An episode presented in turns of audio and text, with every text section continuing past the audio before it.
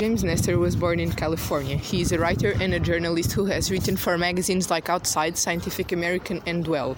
Nestor writes about science, focusing on human body's potential.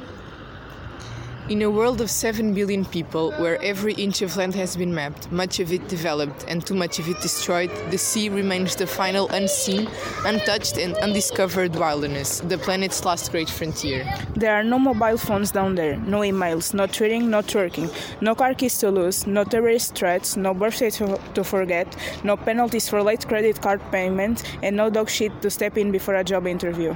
All the stress, noise, and distractions of life are left at the surface. The ocean is the last truly quiet place on Earth.